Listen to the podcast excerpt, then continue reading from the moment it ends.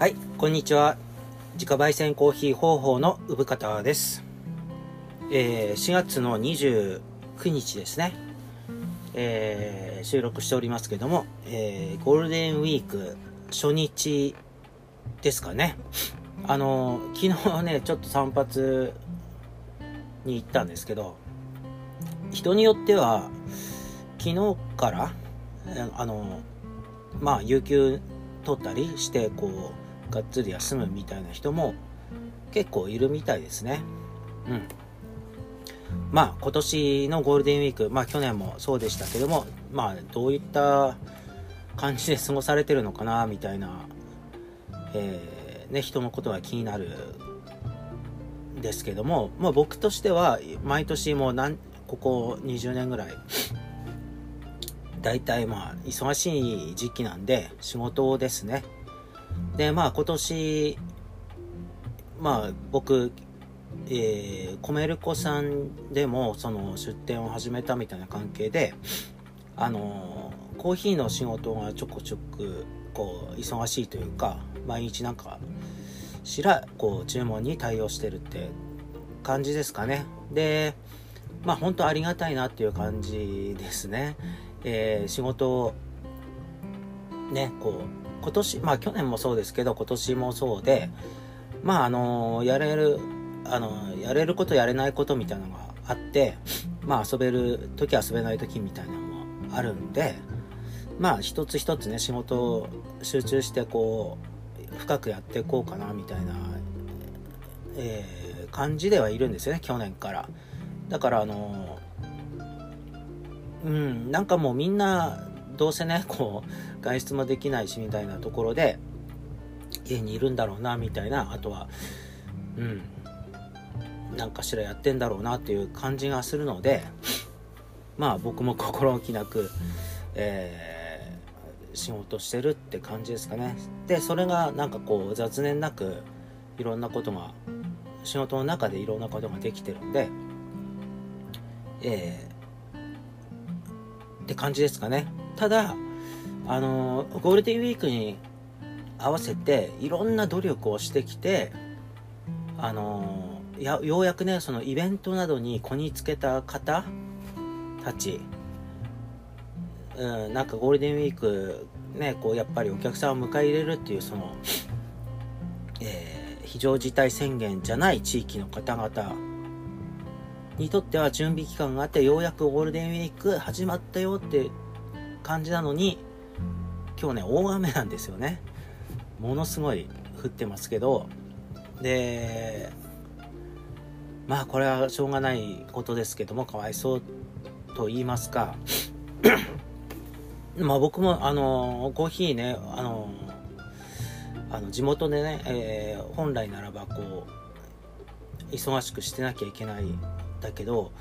その地元の販売に関しては今日は本当人人手がないらしくてあえーひっそりしてる。まあそもそもあの、えーゴールデンウィークに帰省してる人が地元に例年より少ないんでしょうね。うん。はい。だからまあ今日はインターネット注文に対応するみたいなあったりあと準備だったりってとこですかね。うん。まあそんな感じでまあゴールデンウィーク期間中に5日までですか。えーまあ1日2日ぐらいはちょっと、えー休めたらいいかなみたいな。明日明日は休みたいかなみたいな気はしてて。でまあえー、笠間の火祭りか。まあ今年ちょっとあの大変苦労なさって開催されてるみたいですしでまああの開催した方ししなかった方みたいなこともいっぱいあって、えーとはいえあのねやっぱりちょっと見に行きたいなとは思ってるんだけどうん。えーまあもちろんその、えー余計なねあの密になるような行動を避けつつってことですね。まあ僕のうちの 環境としてはあの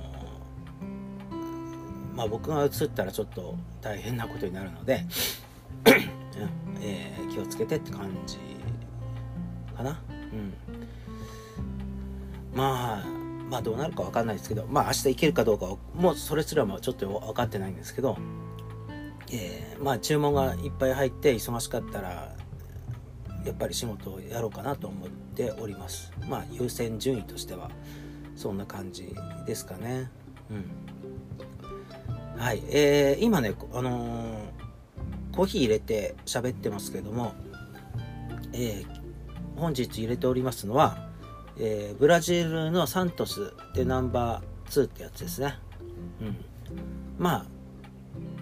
非常にスタンダードな豆ではあるけどもそのスタンダードである分その木をてらってないちゃんとしっかりした味が出てて美味しいですねブラジルの。うん。でうちで カルモデミナスっていう豆であのブラジルそそっちはブラジルなんだけどカルモデミナスはあのグレードがかなり高くて、ね、値段も変わってきててあので味もねその結構ちょっとナッツっていうかうん。ちょっと芳醇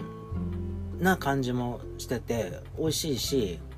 ちょっとスペシャルな豆を仕入れてるんですけどえー、だからあのあの今日入れたブラジルのサントスの豆を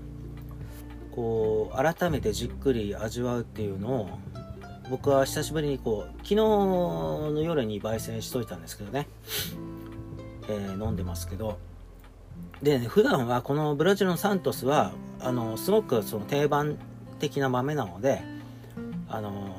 まあ、癖がないっていうところでコーヒーゼリーに合わせてるコーヒーゼリーを作る時の豆にしてるんですね。うんまあちょっとちょっと贅沢かな。もっと、コーヒーゼリーはもっと安い豆で作ってもいいんだけど、あの、まあ、それだけ安い、安い豆だけを焙煎するっていうのも手な、手間なので、その、まあ、安い豆だから美味しくないってことじゃなくてね、あの、もちろん美味しい豆なんだけど、うん、あの、それでちょっと、まあ、ちょっと昔、1年ぐらい前は、えー、エチオピアのね、シダモを使ってたのね。で、コーヒーゼリーにした時に、ちょっとあの、うーん、爽やかっていうかフルーティーな感じが出る、えー、豆だったんだけど、ちょっとね、ドリップにすると癖が出ちゃう豆だったんですね。まあ、グレードも低い豆だったので、で、まあ、ピッキングしてもちょっと、えー、癖が出ちゃうので、えー、まあ、ドリップハンドドリップじゃなくてエスプレッソとかにするとまた全然美味しくなるとは思うんだけどまあ、えー、ハンドドリップがうちは多分買ってくださる方が主流なので、えー、まあコーヒーゼリーに合わせてたんだよね。シダモ。エチオピアのシダモは。うん。まあそれはそれでよかったんだけどそのそのコーヒーゼリーのためだけに焙煎するっていう手間が発生するので、えー、まあ普段普段使いしやすいブラジルにこうシフトしていったって感じですけどもあのまあゼリーにしても香りとかちゃんと、えー、ふわっとねゼリーにしてもこう香りが出るっていうのがすごいなっていうところでそうしてますね。うん、で今日今ハンドドリップで入れたのを飲んでますけどあのー、美味しいですね。うん、すごくベースになる味がしっかりしててコクがあるあるのかな、うん、はい。それでね昨日昨日はね買い出しをしてる日だったんですけどまあその過程でこう散髪なんかも行ってたんですけどあとね犬の散髪もしたんですよ。犬の、えー、狂犬病予防接種ってね年に1回あるんだけどあの夏前にあの蚊に刺されてこう体内にね虫が入らないようにピラリアの対策のその薬だったりなんか各種。でねトリミングもしたからまあ合計3万ちょいぐらい出ましたね。うん。まあだから予防接種だけだったら2万5000ぐらいか。でトリミングが6000ちょいだからうん。そんぐらいしてましたけどうーんそうね。結構痛いなと思いましたけどえー、トリミング犬のねトリミング僕はまあ犬とのコミュニケーションも兼ねてあの結構まあ洗うのも全然苦じゃないしカットするのも苦ではないんだけどうちのミーの毛の質がこう例えばあのちょっと路面が濡れてる時なんかに歩いたりすると足が濡れて、まあ、拭いたとしてもこの毛束になっちゃうんですね。でその毛束がこう蓄積されていくとそのフェルトみたいになってきちゃってでそれがねこうブラッシングじゃもうどうにもならないしあの、まあ、痛がるので、まあ、2年に1回ぐらいはこう丸刈りもう全部こう肌にね負荷がかかんないように毛を取っちゃうんですよ。ですごく毛がねこう2年ぐらいこう伸ばすとすごい毛の量になっちゃうんですね。あれだから毎日毎日そのケアしていったら相当いい感じに バンドマンみたいになると思うんですよね毛の量としてはこの長さ、うん、で昨日ねそれでバッサリ切ったんですよね。でねまあ注射もしてトリミングもしてるからめちゃくちゃ落ち込んでましたけどね。犬がそう ミーが。すっごい元気なかったんですけど。まあね可愛くなってましたよ。あの細いあの毛毛の量でぽっちゃり犬だとなんとなく錯覚してたんだけどそもそもまあ運動もねすごいしてるしその食事もね僕が管理してるんでそもそもそのちゃんとしてしてるっていうかあの細い狩猟犬みたいな犬なんですよ。雑種なんだけどなんかそういう顔もちっちゃくて体も細くて走るとめっちゃ速いみたいな犬なんですよね。そうだから毛の量でかなり分かんなかったんだけど本来そもそも細い犬だったんだなっていうのを昨日改めて確認してまあイメチェンして帰ってきたんですけどまあね見慣れない人にとっては見慣れあ見慣れてる僕にとってはめちゃくちゃ面白くて相当可愛くなってんなっていう。まあ毛が長い時も可愛がってたんだけどそのイメチェンした後に その振り幅がすごくて、まあ、幸せでしたね。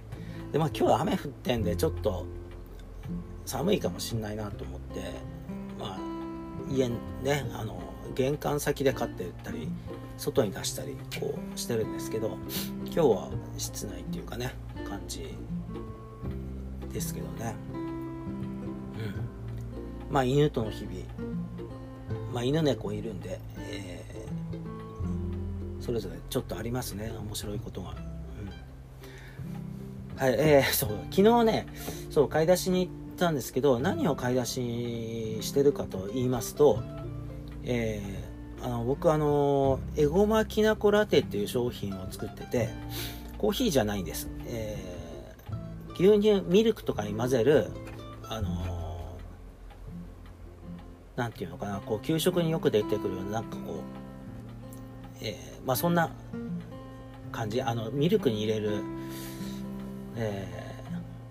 ー、ラテラテにする商品があって、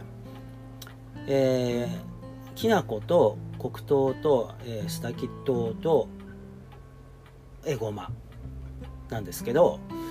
えー、まあ砂糖類は、えーまあ、国産の、えー、沖縄とか奄美とかあっちの方のものを使ってるんですけどきな粉とエゴマに関してはこう地元で作ってる方から買うってこう決めててまあそもそもその地元で地元産のもので何ができるかみたいな商品をずっと探してる中でできた、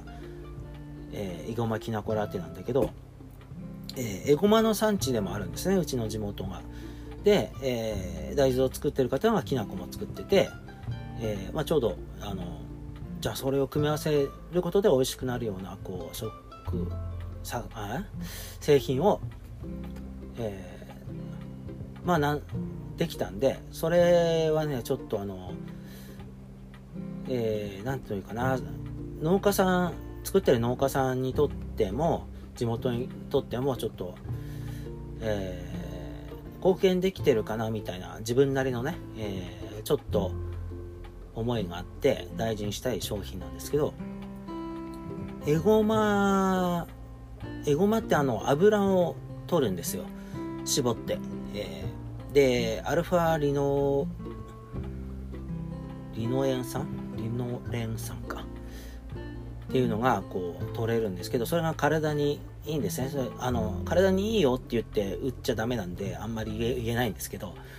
まあそういう油が体に油を摂取できることであの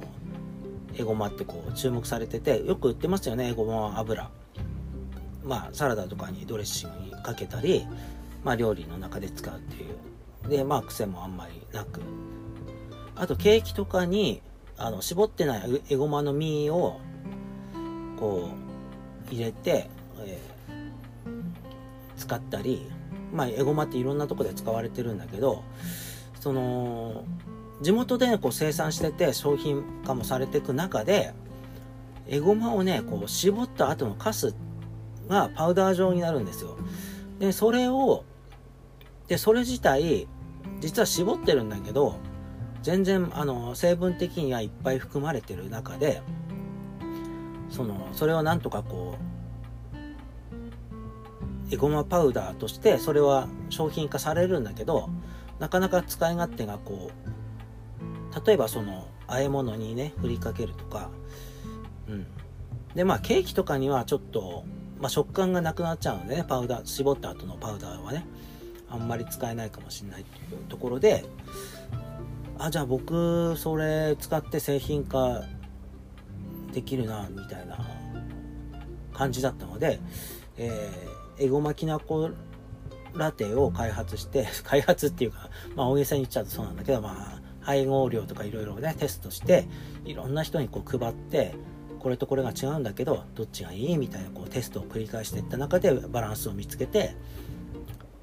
はいエゴマきなこラテっていうそのミルクにねあったかいミルクに入れてまあ泡立てたりするともっといいんだけどまあミルクに混ぜて使う。美味しくなる。ね、えー、商品だし体にもいいというもので、えー、まあ、地元とか隣町のねあの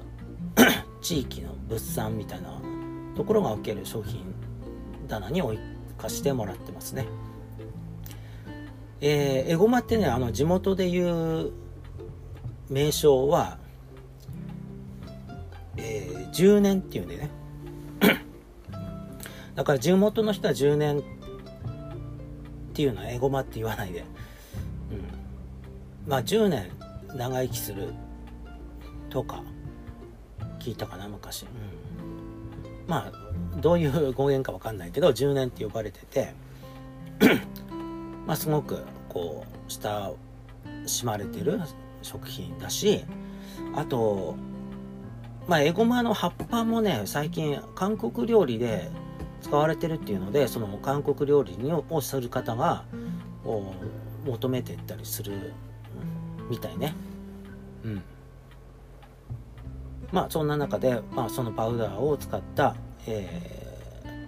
ー、商品なんだけどそのパウダーとエゴマパウダーとそのきな粉をわざわざその地元で作ってる方のとこまで買い付けにえー、あえっ、ー、とね。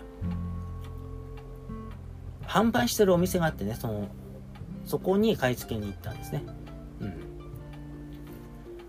えー、そう。だからまあこまあ方法から1 0キロぐらいは、えー、あるような場所なのでちょっと買い付けに行ったりしててえー、まあちょっとまとまった数仕入れて、うん。えー、まああとコメルコさんにも出してるんでコメルコさんであの注文してくださった方もいたりして、うん、でエゴマはエゴマきなこラテっていう商品なんだけど、まあ、あのー、半年ぐらいなんですね、賞味期限が。で、半年もあるから、コーヒーよりも全然長いし、ちょっとお店に置いていけるっていう、ある、ある、あるんで、ちょっと、えー、時間がある時にね、こう、作って、えー、置いとけるばいいかな、みたいな。ことで。まあ、ゴールデンウィーク入る前に、一応買っておこうかなとも思って昨日行ってきましたけどね。うん。はい。えー、うん。美味しいコーヒー。あそうだ。えー、コーヒーのうん。うちのコーヒーに合うえー、お茶受けというかお菓子を、えー、見つけようみたいなこの企画なんですけど、まあ、ちょっと、なんだろう、コーナーにしたらいいんだろうけど、ちょっと今ね、えー、いっぱい候補がありすぎて、まあ何にでも合うって言ったら何にでも合うのかもしれないけども、うん、まあ僕がその、いいなと思ってるのは、和菓子なんですね。で、和菓子とうちのコーヒーの相性みたいなのを、えー例えばねそのまあうちのコーヒーは深入りなのでえー、まあ深入りだから浅入りだまあなんだなんていうかね深入りのコーヒーにこうあこ逆だ、えー、すごくケーキに合うように深入りの濃いめのコーヒーを提供してるお店とか、まあ、某有名店とか、えー、あったりしてて、うん、えー、でもね 結局ねこの朝入りの酸味のあるすごく爽やかなものって食事にも合うからあのまあどっちにしろそのケーキにも合うんだよね。まあそういうことなんですけどうちのコーヒーは深入りが多いので、えー、多いのでっていう言い方も変だなっていう話を今したんだけど、えー、まあとにかく僕のイメージの中では和菓子かなっていう気がしてて、えー、でね、えー、うちの地元にまあまあそのまあまあじゃない。まあコーヒーに合うお茶受けっていうか地元の特産品がありまして。で今日はそれをちょっと紹介したいなと思ってるんですけど。えー、えー、菓子どころ神野さんのこんにゃく餅ですね。これはねコーヒーに合うんですよ。で、えー、こんにゃく餅がどういったものかなんだろうね独特のプニプニのこんにゃくでできたお餅なんだけどまああのあんことか豆が入ってたりあとはきな粉にまぶして食べたりとにかくねうーんスルッといけちゃうべちゃべちゃしてないんですよ。あのくず切りみたいなもんではないんだけど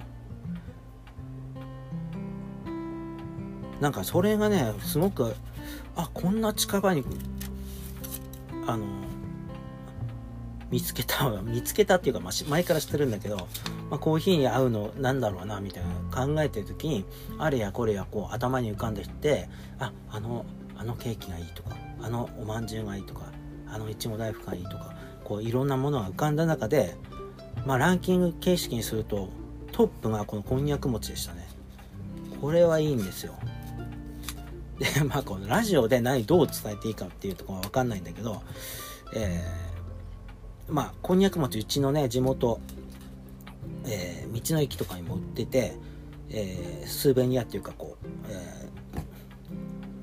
お土産か、お土産物として、こう、地元のものとして親しまれてはいるんだけど、うん、なかなかこの、当たり前すぎて、なかなか地元で食べてる人が、えー、地元の人はあんま食べないかもしれないですね。おか、あの、他にお客様とか親類とかにこうあげようと思って持ってくものかもしんない。うん。ね、えー、まあ、ゆべしとかね、ママドールとか福島にいっぱい、こう、美味しいものありますけど、まあ、それに匹敵する商品なんじゃないかなって実は思ってて、えー、まあもう、まあ、隠れた商品ですけどね。